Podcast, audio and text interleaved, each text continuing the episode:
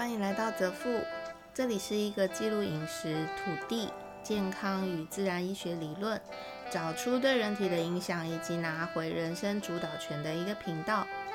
生无障物是我在执行一个功能有与相关健康理论，对于女性乳癌或是囊肿等类症状的实测记录。如果你没有相关的疑问，可以收听我其他的主题。今天要讲的是生无障物第七十五、七十六天，囤积到底有什么功用？啊，今天的收音可能会有一点点外部声音进来，因为我们今天在消毒。好的，跟着今天的标题，我们今呃我们要来了解一下身体里面占比较大部分的囤积。臀肌呢，实际上是由臀大肌、臀中肌、臀小肌所组成的。臀大肌是人体最大而且最有力的肌肉，它是臀肌的主要部分。肌肉紧实会有我们想要的翘臀。那臀中肌呢，位在侧面的外展肌，这个部分如果你练结实了，就能够让上臀部紧实，然后就可以从上而下呈现一个比较优美的腰线。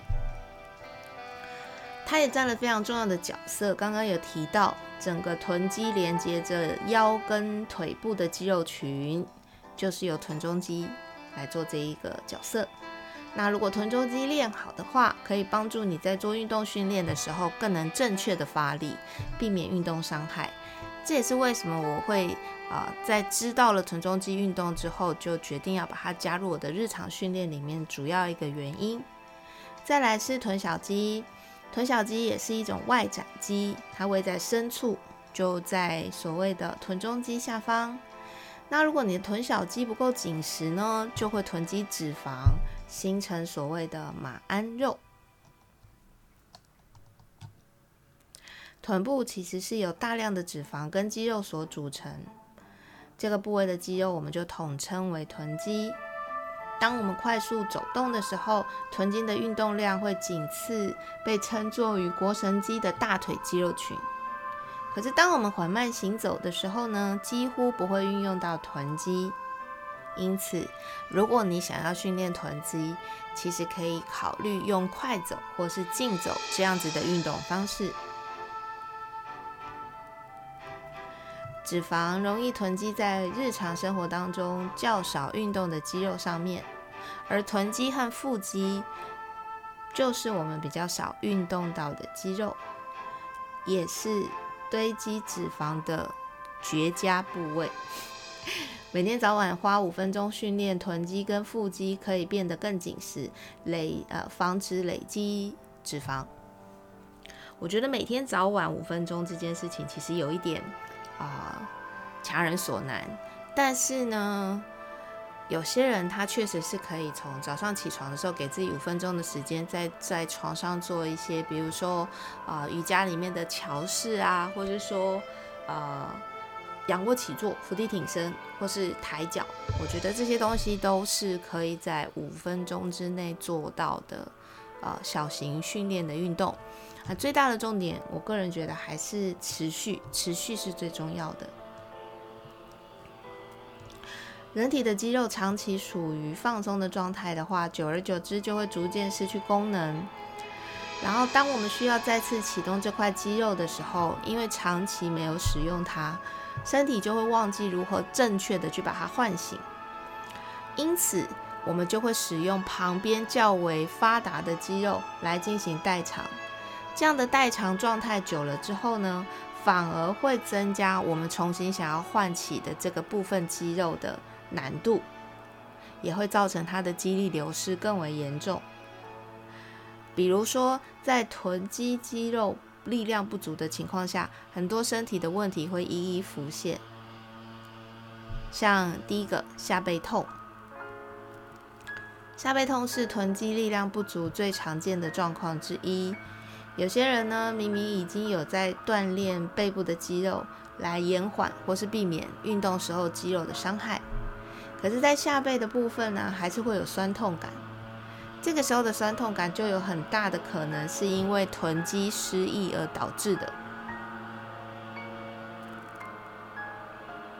啊真的很吵。臀肌无法正确的施力于保持身体，所以就会由下背部的肌肉进行代偿，弥补臀肌的功能。在这样子长期代偿的作用下，就会造成我们下背的不适。再来是膝盖痛。当我们平日，当我们平时日常活动的时候，是臀部肌肉来连接下半身的肌肉。运动完或是爬山完，你的膝盖前侧如果会莫名的疼痛的话，就很有可能是因为你的臀部肌群力量不足，所以导致。如果你可以将臀部的肌肉慢慢的练起来，就可以逐渐改善膝盖痛这个问题。这个问题可以问我，因为我当初就是膝盖先受伤，膝盖旁边的肌肉跟筋膜同时发生了粘连。这个原因就是因为当初我并没有臀部肌肉，可是我却去做了臀部肌肉所需要做的重量训练，而导致我的膝盖去承接了我肌肉应该要做的工作，以至于受伤。但这件事情，我花了多久让这个膝盖痛可以解除呢？三年。这件事情是有效的哦，就是你去训练你的臀部肌肉，去缓解你的膝盖痛，甚至让你的膝盖痊愈。这件事情在我身上是有得证的。再来，我们来讲大家常常听到的一个状况是足底筋膜炎。在你的臀部肌肉不足的状况下，骨盆跟髋关节的稳定性就会下降，导致你在运动的过程当中，像是你跑步。步伐过大或是过宽，身体会摇晃不稳。摇晃的这个步态让跑者容易摔倒，而过大和过宽的步伐可能会引起足底筋膜炎跟足部水泡。此外，对于久站的职业来说，也会造成足底筋膜炎的症状。久站跟久走这件事情，我个人觉得需要训练的是臀中肌。那我前面的几集有提到，啊，其实就是前面一集有提到，好的臀中肌带你上天堂。如果有久站需求的各位，其实可以去看看臀中肌的训练。那为什么我会开始把臀中肌加入训练里面呢？是因为在《身体调教圣经》这一本书里面，其中一篇啊，他问他访问到的是癌症免疫疗法的专家 Peter Attia。他本人是斯坦福大学的医学博士，也曾经在约翰霍普金斯担任外科住院医生。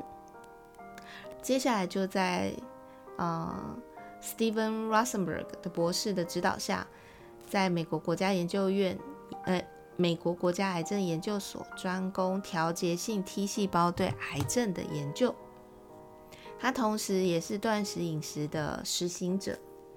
然后维持的是营养性生酮，也天天测血糖，保持体内胰岛素与平均血糖维持在平衡状态的一个人，跟我一样，就是很喜欢实验的一个人就是了。他说，现代人从中线向外延伸的动作是最弱的，比如说单脚站立，然后另一脚向外抬起，就很容易晃动。这些都必须要靠臀部跟膝盖来相辅相成，这时候就需要臀中肌，然后结筋膜张肌以及外外侧广肌。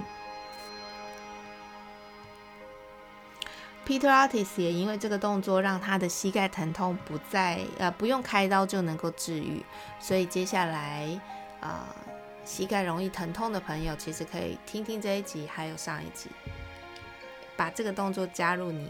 日常生活的训练，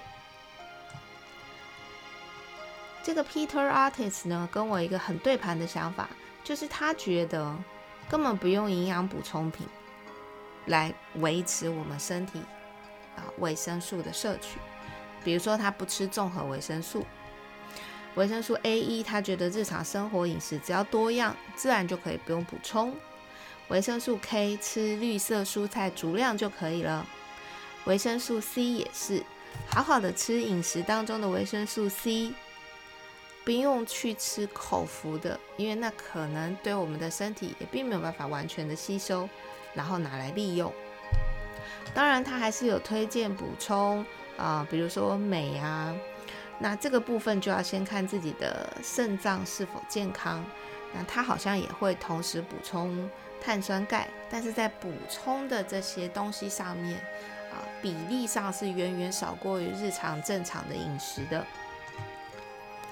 他还有一个跟我很有默契的想法，就是他也觉得小钱是可以买到幸福的。那是一次他跟他女儿两个人旅游结束要回家。然后遇到了一个人力车的车夫，人力车的车夫车上装满了灯。通常他会跟他女儿一起走路运动回家，但那一次他看到他女儿的眼神，似乎说：“哇，坐在这台车上应该会很漂亮，很幸福吧？”所以他决定上了车，用二十美金。换到了两个人都感觉到幸福的时光，这也是他这辈子开启小钱就可以得到幸福的第一个瞬间。这跟我改变饮食之后，总是能够用小小的金额品尝到人生很多难以忘怀的美味食材，然后再把这些食材做成料理，分享出去给自己的朋友或是身边的呃。比如说陌生人呐，或是各个我容易遇见或是第一次遇见的人，再去从他们的脸上看到，哇，这是什么东西呀？怎么会这么好吃？的那一个瞬间，也是我会觉得很幸福的时候。我很享受推荐这种食材出去让朋友知道的这个时光。然后再听他们回馈我说：“哇，这这个这真的跟我以前吃到的某某东西完全不一样。”人生其实可以得到满足的时刻，天天都有。饮食通常是第一关，也是我们已经忘记、放弃很久的第一关。我有五十元就能买到的幸福瞬间，大家有吗？好啦，今天先这样喽，拜拜。